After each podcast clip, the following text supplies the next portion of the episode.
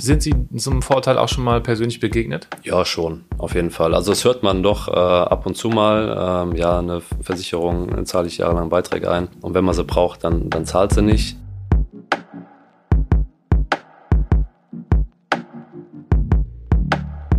Ich wollte nicht unbedingt nur im Büro sitzen, das, was ich jetzt eigentlich mache.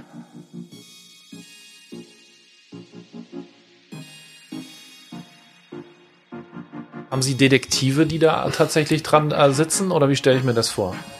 Wir sind es praktisch die Detektive.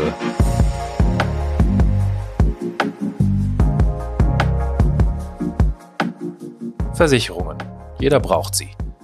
Aber sich damit wirklich auseinandersetzen? Ist das nicht nur unverständliches Expertendeutsch? Und arbeiten da nicht nur Verkäufer, die mir was andrehen wollen, was ich eigentlich gar nicht brauche? Und überhaupt, ist das nicht alles völlig langweilig? Es gibt viele Vorurteile über die Versicherungsbranche. Wir wollen damit aufräumen. Mit einem Blick hinter die Kulissen. Mit Gesprächen mit Mitarbeiterinnen und Mitarbeitern, die von sich und ihrer Arbeit erzählen. Die ganz sicher eines nicht ist. Langweilig.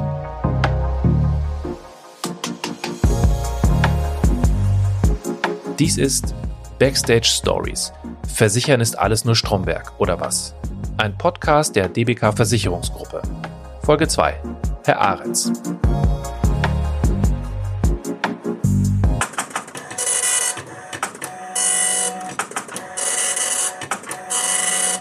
Mit Schwung betritt Daniel Aretz den Raum. Er ist 28 Jahre alt und arbeitet seit zweieinhalb Jahren bei der DBK. Relativ frisch also. Er ist allerdings nicht völlig neu in der Versicherungsbranche. In die ist er ein bisschen hereingestolpert. Über sein Hobby. Nach meinem Abitur wusste ich erstmal nicht, was ich überhaupt machen sollte mit Versicherungen ist man da ja auch nicht unbedingt in Kontakt.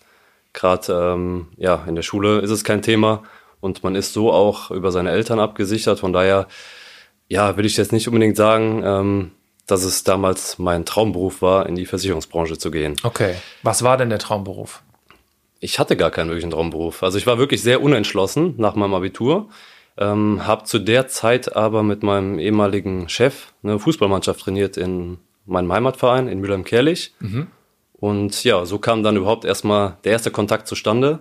Also der, der, der hat erzählt von seiner Arbeit? Genau, der hatte eine Agentur, eine Versicherungsagentur. Ja. Das war dann wirklich äh, für den Außendienst. Ja. Ähm, hatte mich gefragt, was ich so vorhab nach dem Abitur. Und mhm. ich habe gesagt, ich weiß es nicht. Notfalls wäre es dann wahrscheinlich ein BWL-Studium geworden. Ja, war aber offen äh, für, für was Neues und äh, hatte dann ein Praktikum gemacht für zwei Wochen bei ihm in der Agentur. Was war das, was Sie da gepackt hat an der Geschichte? Ja, ich wollte nicht unbedingt ähm, nur im Büro sitzen, das, was ich jetzt eigentlich mache, aber damals nach dem Abitur wollte ich es nicht unbedingt. Ich wollte äh, Kundenkontakt haben und ähm, relativ frei sein, auch von meiner Arbeitszeit. Und das ist das, was mich dann da auch so gepackt hat. Nach dem kurzen Praktikum ist für Herrn Aretz klar, das will ich machen. Erst Ausbildung und dann weit weg vom Büro, Freiheit, Außendienst. Äh, grundsätzlich lebt man natürlich ähm, von den Verträgen, die man abschließt, von den Provisionen. Man hat schon ein gewisses Grundgehalt, ähm, das reicht aber nicht unbedingt, um ja ordentlich zu leben, sage ich mal, sondern ähm, man muss Verträge bringen und davon ja dann auch nachher sein Lebensunterhalt finanzieren. Hm. Und ähm, das Monat für Monat. Also man muss wirklich jeden Monat gucken, ähm, dass man da sein Geld ranbekommt. Und äh, wenn man da mal einen schlechten Monat hatte, dann kann es natürlich auch mal knapp werden, weil die Ausgaben, die hat man.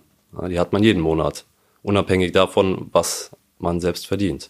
Klar. Von daher ist das auch jetzt für die äh, Kollegen im Außendienst, gerade auch während der Corona-Zeit, ähm, wo, man, wo man selbst vielleicht auch ein bisschen weniger Kundenkontakt hat, natürlich auch dann ein bisschen schwieriger. Mhm.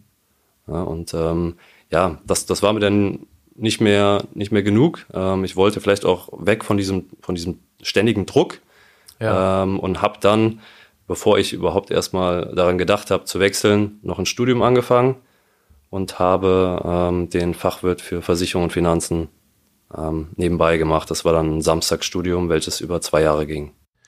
So, und jetzt raten wir mal alle zusammen, wo diese Schulungen, diese Weiterbildungen stattfanden. Genau, bei der DBK. Und der Dozent, arbeitete bei der DBK. Und dann, das kommt auch noch raus, seine Mutter, die arbeitet auch bei der DBK. Seit 35 Jahren.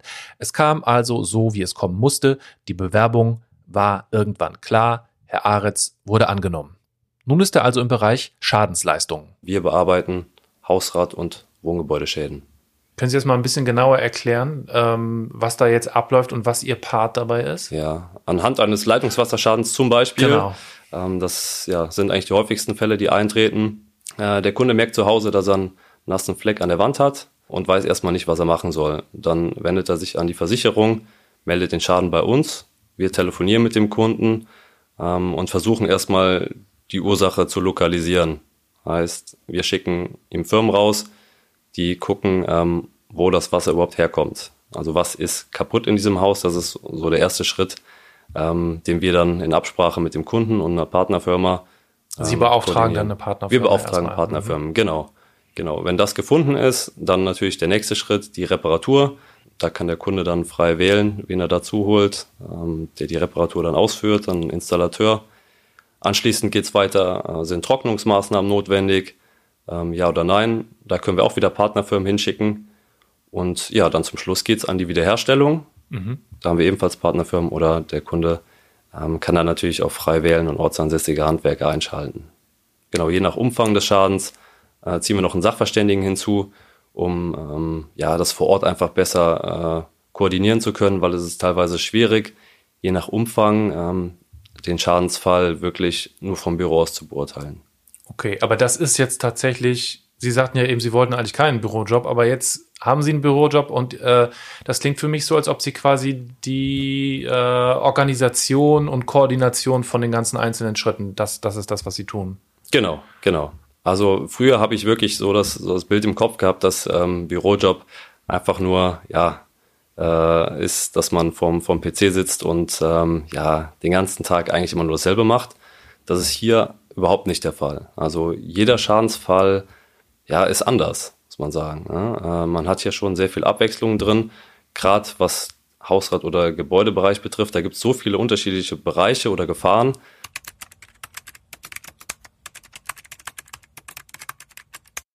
Ein Wasserschaden, das ist natürlich das eine für die Kundinnen und Kunden. Das ist oft Routine für ein Aretz. Das wird schnell und problemlos erledigt im Sinne der Kunden.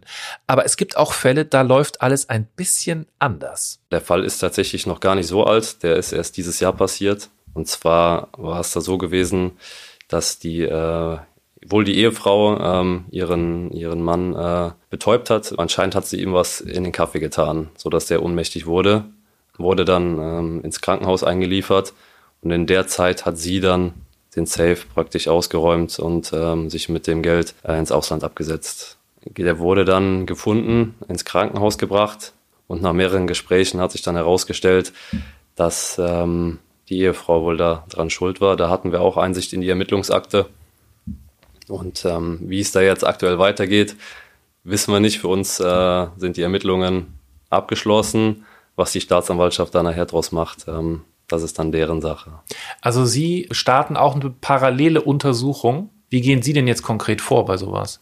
Genau, grundsätzlich ähm, versuchen wir natürlich erstmal zu prüfen, ob überhaupt ein versicherter Einbruch, Diebstahl oder ein versicherter Raubschaden vorliegt. Ähm, wenn wir das verneinen können, dann ist der Fall für uns grundsätzlich auch erstmal abgeschlossen, weil dann müssen wir halt ablehnen. Wenn wir aber sagen, okay. Aber wie finden Sie das raus? Ja, anhand des Bedingungswerkes, anhand der Schilderung, anhand der Tarife, die, die der Kunde mit uns vereinbart hat. Da steht ja eigentlich drin, was die Voraussetzungen für einen versicherten Einbruch, Diebstahl oder für einen versicherten Raubschaden sind. Danach gehen wir. Das ist eigentlich unser Leitfaden, unsere Bibel sozusagen. Was steht Und denn in der Bibel jetzt zu dem Thema? Hier in dem Fall war es ja schon so, dass ähm, wir da einen Ausfall der Widerstandskraft hatten. Also, Ausfall der Widerstandskraft. Ja, so, genau, so, so stand es drin, weil die Ehefrau hatte ihrem Mann etwas in den Kaffee getan und dadurch ähm, konnte er sich sozusagen auch nicht mehr wehren. Ja, und dann äh, hätten wir grundsätzlich erstmal ein versichertes Raubereignis. Theoretisch könnte es ja sein, dass jemand das mit seiner Ehefrau abspricht. Wie kommen Sie, also versuchen Sie die Wahrheit tatsächlich, Sie unabhängig äh, versuchen die Wahrheit herauszufinden? Wir versuchen es auf jeden Fall. Es klappt nicht immer. Aber wie macht man das? Haben Sie Detektive, die da tatsächlich dran äh, sitzen oder wie stelle ich mir das vor? Wir sind es praktisch die Detektive. Aha. Also es ist, äh, es ist nicht immer ganz einfach, da, da wirklich dahinter zu kommen. Deswegen ähm, bei Sachen, wo wir uns unsicher sind oder wo wir vielleicht auch Bedenken haben, ähm, fordern wir uns definitiv die Akte an. ja, weil wir da einfach nochmal Einblicke in die, in die äh, polizeiliche Arbeit bekommen. Was haben die vor Ort aufgenommen? Die haben ja auch äh, Gespräche mit Zeugen geführt oder mit dem Geschädigten. Ähm, Gibt es da irgendwo Bedenken? Vielleicht auch gegen den Versicherungsnehmer. Ähm, ansonsten versuchen wir halt so die Ungereimtheiten, die sich für uns auftun, herauszuarbeiten und ähm, fordern von dem Kunden dann natürlich auch eine Stellungnahme an. Detektivarbeit als Sachbearbeiter in einer Versicherung. Wow. Natürlich wird eine so gründliche Recherche aber nur bei den besonders kniffligen Fällen durchgeführt. Eigentlich auch logisch. Schließlich kann man nicht bei jedem kleinen Versicherungsfall einen so großen Aufwand betreiben und die allermeisten erfordern das auch gar nicht. Der Kunde soll ja möglichst schnell eine Lösung für seinen Schaden erhalten.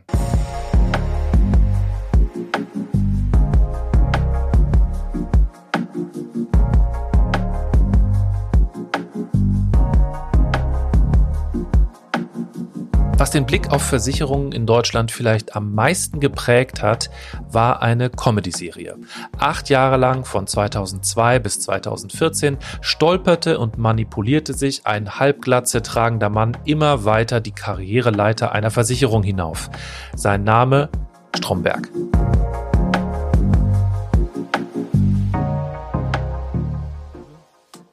Und es geht so ein bisschen um Büroalltag und äh, auch um Vorurteile, was Versicherungen angeht. Eine Geschichte, die regelmäßig wiederkommt, ist äh, Versicherungen, die, also dass sie quasi mit allen Tricks versuchen, die Auszahlungen zu verhindern. Das ist ja so ein klassisches Vorurteil, würde ich mal sagen, gegenüber auch Versicherungen. Ja, die zahlen ja eh nicht. Ich habe mich natürlich vorher auch mal ein bisschen schlau gemacht, ähm, habe mir da mal ein paar Zahlen und ein paar Fakten besorgt. Im Wohngebäudebereich haben wir äh, im letzten Jahr 2019 ähm, 59 Millionen Euro ausgezahlt für Schäden. Okay. Im Hausratbereich waren es 28 Millionen Euro. Das war jetzt nur äh, für das Jahr 2019. 2020 ähm, könnten wir diese Zahl sogar auch noch knacken. Woher kommen denn eigentlich diese, diese Vorurteile? Sind Sie, sind Sie so einem Vorurteil auch schon mal persönlich begegnet? Ja, schon, auf jeden Fall. Also es hört man doch äh, ab und zu mal, ähm, ja, eine Versicherung zahle ich jahrelang Beiträge ein und wenn man sie braucht, dann, dann zahlt sie nicht. Man muss da vielleicht auch ein bisschen weiter ausholen, um da den Kunden auch zu verstehen. Ähm, das habe ich in meiner Zeit im Außendienst gelernt. Ähm, und zwar ist es so, wenn der Kunde einen Vertrag abschließt, dann zahlt er erstmal Beitrag für, ich sag mal, einen imaginären Schutz. Also der bekommt dafür grundsätzlich erstmal nichts in die Hand. Man kann es nicht ähm, damit vergleichen, wenn ein Kunde in den Mediamarkt geht, sich einen Fernseher kauft, den hinstellt, den hat er erstmal. Mhm. Da hat er was Haptisches in der Hand. Ja. Bei einer Versicherung äh, kriegt er erstmal eine Police ähm, und diesen Schutz. Und ich glaube, es gibt wenig Kunden, die sich die Versicherungspolice tatsächlich ähm, dann auch ins Wohnzimmer hängen. Von daher erwartet der Kunde dann, wenn wirklich mal ein Schadensfall eintritt, eine Leistung von uns. Ja. Kann man ja auch irgendwo, irgendwo verstehen. Ja, ja. Es ist nur so, dass ähm, wir keine Allgefahrendeckung haben in der Wohngebäude- oder Hausrat. Heißt, wir haben auch bestimmte Ausschlüsse. Wir haben nicht alles abgesichert. Also für nicht jeden Schadensfall gibt es auch Versicherungsschutz. Kann man meines Erachtens auch von der Versicherungsseite aus verstehen, weil ähm, die ja noch im Interesse der versicherten Gemeinschaft handelt und der Beitrag auch sonst, glaube ich, nicht zu bezahlen wäre. Was also, ist denn nicht versichert? Also die allgemeinen Ausschlüsse, na klar, es gibt immer noch mal wieder kleinere Ausschlüsse, ja. aber die allgemeinen Ausschlüsse sind zum Beispiel Krieg, innere Unruhen und sowas. Also wenn sowas stattfinden sollte, dann haben wir hier Schäden ohne Ende und dann kann der Versicherer einpacken. Mhm. Das wären, das sind die großen äh, Ausschlüsse, die eigentlich ja überall drin sind. Ansonsten gibt es natürlich auch im, im Leitungswasserbereich je nach, je nach Tarifwerk immer mal wieder Ausschlüsse oder Leistungsverbesserungen, die jetzt in den neuen Tarifen mit drin sind, in den Alttarifen aber nicht. Ja, und dann gibt's halt halt Sachen, ähm, die wir nicht immer, immer unbedingt bezahlen können. Mhm. Und da ist der Kunde natürlich dann auch nicht begeistert drüber. Wir machen natürlich nur unseren Job. Wir gehen nach dem, nach dem Tarifwerk, nach dem Bedingungswerk, was der mit uns vereinbart hat, wofür der Beitrag bezahlt. Es ist dann natürlich ungünstig, wenn es wirklich so ist, dass er lange versichert ist, dann einen Schaden meldet und ausgerechnet der ist nicht versichert. Aber was könnte das denn zum, zum Beispiel sein? Also wenn Sie jetzt sagen, okay, Krieg und innere Unruhen, das ist noch, finde ich, relativ nachvollziehbar, dass das äh, dann nicht gedeckt ist. Aber was könnte das denn sonst sein? Oder was haben Sie konkret für Beispiele, wo jemand vielleicht dann auch enttäuscht war bei Ihnen? Ja, es, das sind dann vielleicht auch eher, eher kleinere ähm, Ausschlüsse, wie zum Beispiel, ähm, wir haben es oft, wenn dann wirklich mal diese, diese Frühjahrstürme sind, mhm. ähm, dass wir jetzt im Beispiel Hausrat ähm, außerhalb von Gebäuden ähm, ausgeschlossen haben oder Hausrat ähm, auf dem Versicherungsgrundstück, was dann kaputt geht, ähm, vom Versicherungsschutz ausgeschlossen haben. Heißt irgendwelche Gartenbänke etc. Das okay. sind jetzt aber nur kleine Fälle. Umso neuer das Bedingungswerk dann eigentlich ist oder der Tarif, umso mehr ist dann da auch mit drin. Also daher haben wir solche Sachen dann auch tatsächlich mit eingeschlossen. Ach so, die Tendenz ist eigentlich, je neuer, je aktueller, desto mehr wird eingeschlossen an. Kann man grundsätzlich so sagen, genau, genau. Also die älteren äh, Bedingungswerke gibt's ja dann ab 1962.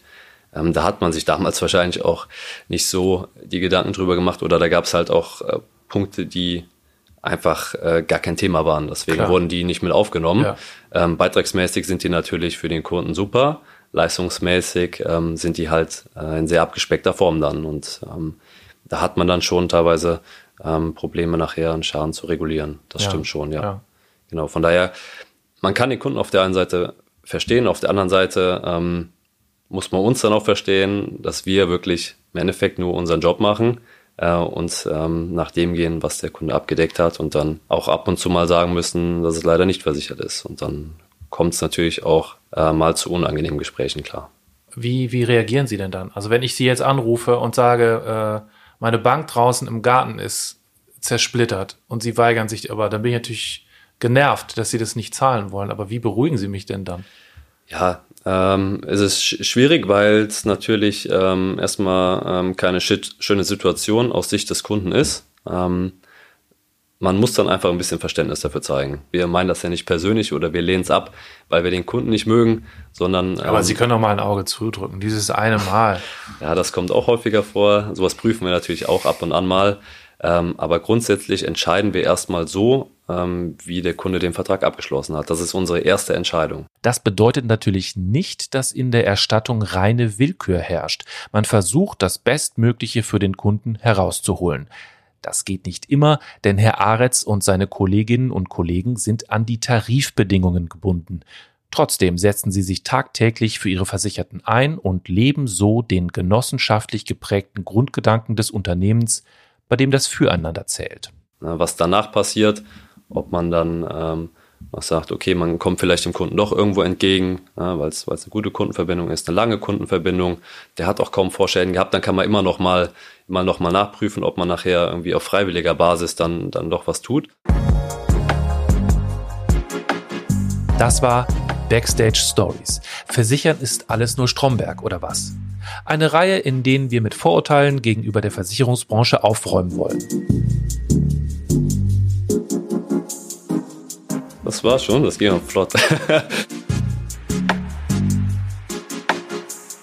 Ein Podcast der DBK Versicherungsgruppe. In der nächsten Folge Frau Opara.